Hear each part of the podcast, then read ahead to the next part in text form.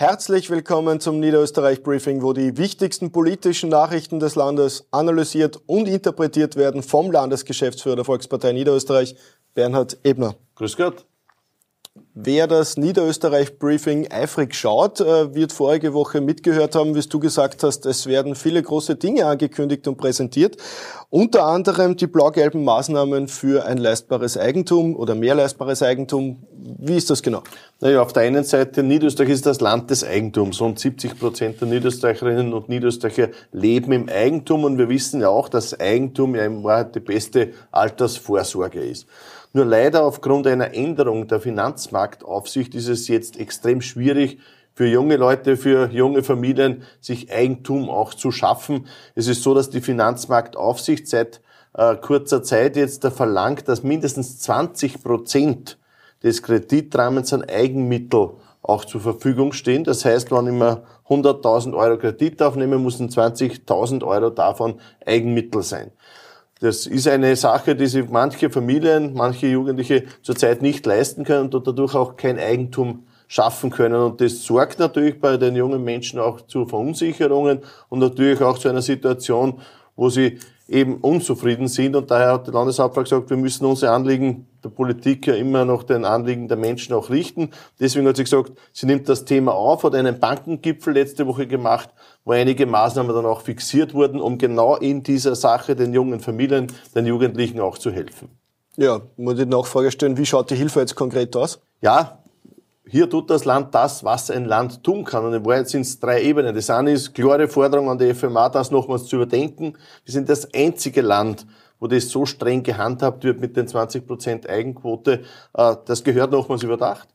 Das Zweite ist, wir tun, was ein Land tun kann in Niederösterreich, nämlich auf der einen Seite, wir reduzieren die Eigenquote, nämlich im Wahrheit auf 15 Prozent, weil für die restlichen 5 Prozent übernimmt das Land die Haftungen und somit kann die Bank für 85 Prozent einen, einen Kredit geben und nur mehr 15 Prozent ist Eigenquote.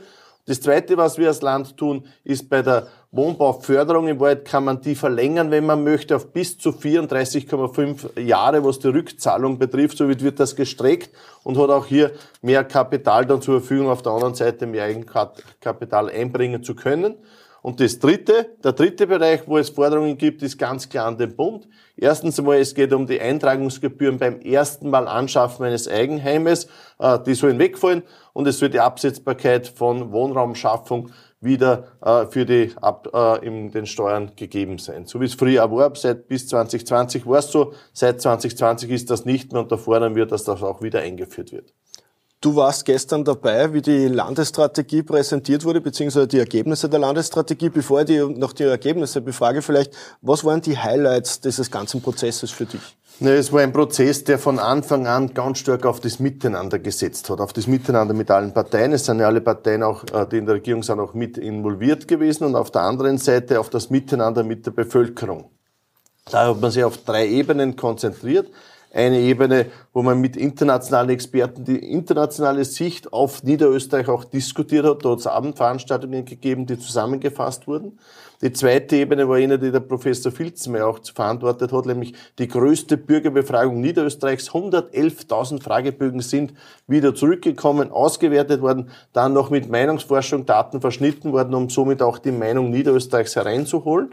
Und das dritte war der Professor Badl, der viele, viele tausende Studien über Niederösterreich, die in den letzten Jahren von verschiedensten Instituten auch gemacht wurden, auch zusammenzufassen, wissenschaftlich zu durchleuchten und auch hier ein Ergebnis zu haben. Das heißt, wir haben drei Ebenen und diese drei Ebenen ergeben nun die Landesstrategie 2030, die gestern präsentiert wurde und Präsentation wieder im Miteinander, klarerweise auch mit den anderen Parteien.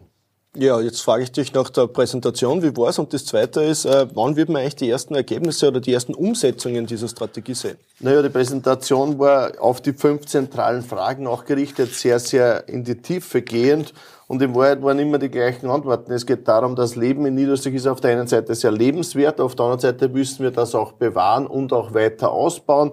Man wird auch in Zukunft vom Arbeit leben, man wird auch in Zukunft den Menschen in Niederösterreich in den Mittelpunkt stellen. Und da gibt es ja bereits einige Schritte, die abgeleitet sind. Kinderbetreuung ist ein ganz wesentliches Element, wo wir schon was tun. Das zweite ist jetzt zum Beispiel im Eigentum äh, die Maßnahmen, die gesetzt wurden letzte Woche. Auch das ist quasi in den Gesamtrahmen der Landesstrategie Auch schon mit drinnen, hat auch die Landeshauptfrau gestern ganz klar auch darauf hingewiesen. Natürlich, und eines ist mir schon wichtig, natürlich auch das Thema Klima und Energie. Gerade Energieversorgungssicherheit ist etwas, was die Menschen bewegt und auch da wird es noch Maßnahmen geben. Jetzt hat das Land Niederösterreich eine Zukunftsstrategie geschrieben. Äh, warum verantwortest du eigentlich jetzt noch ein Parteiprogramm? Braucht es das jetzt eigentlich noch? Naja, es sind zwei unterschiedliche Ebenen und auch zwei unterschiedliche Zielsetzungen. Die Landesstrategie hat sich zum Ziel gesetzt, bis 2030 einen Korridor zu geben, wie sich das Land weiterentwickeln soll.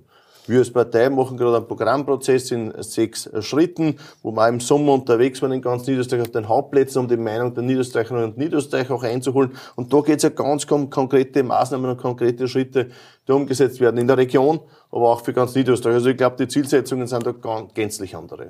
Ich glaube, äh, wo sich alle einig sind, ist, dass Niederösterreich ein sehr, sehr starker und auf vielen Beinen stehender Wirtschaftsstandort ist. Äh, mit dafür verantwortlich ist die EcoPlus und die feiert jetzt 60-jähriges Bestehen. Was sind eigentlich deine Wirtschaftshighlights in Niederösterreich?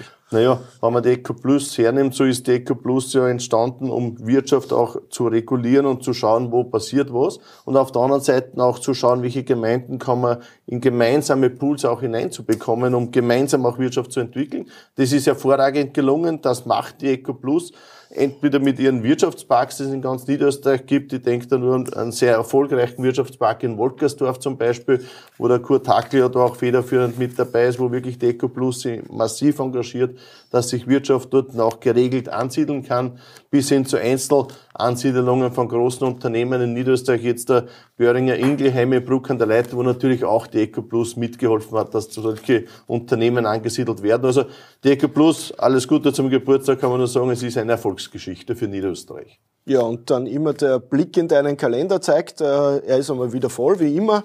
Äh, aber was sind so deine Highlights diese Woche? Naja, Donnerstag Landtagssitzung. Da werden wir natürlich auch über das Thema Kinderbetreuung widersprechen. Das ist ein Riesenpaket. Gerade wir in Niederösterreich äh, haben da jetzt ja sehr, sehr viele Schritte gesetzt, die jetzt auch umgesetzt werden müssen, wo es jetzt auch den Antrag geben wird am Donnerstag, der dann im November auch diskutiert und beschlossen werden wird, hoffentlich. Wir haben ja da eine große Kampagne Kinder Österreich zurzeit auch dazu laufen. Also das ist ein Schritt davon. Also es wird eine intensive, aber eine gute Woche werden für Niederösterreich. Ja, und wer dich kennt, weiß, dass du jetzt wieder etwas angekündigt hast, was das genau ist, wenn wir dann diese Woche wieder genau. sehen. Danke fürs Zusehen. Wiederschauen.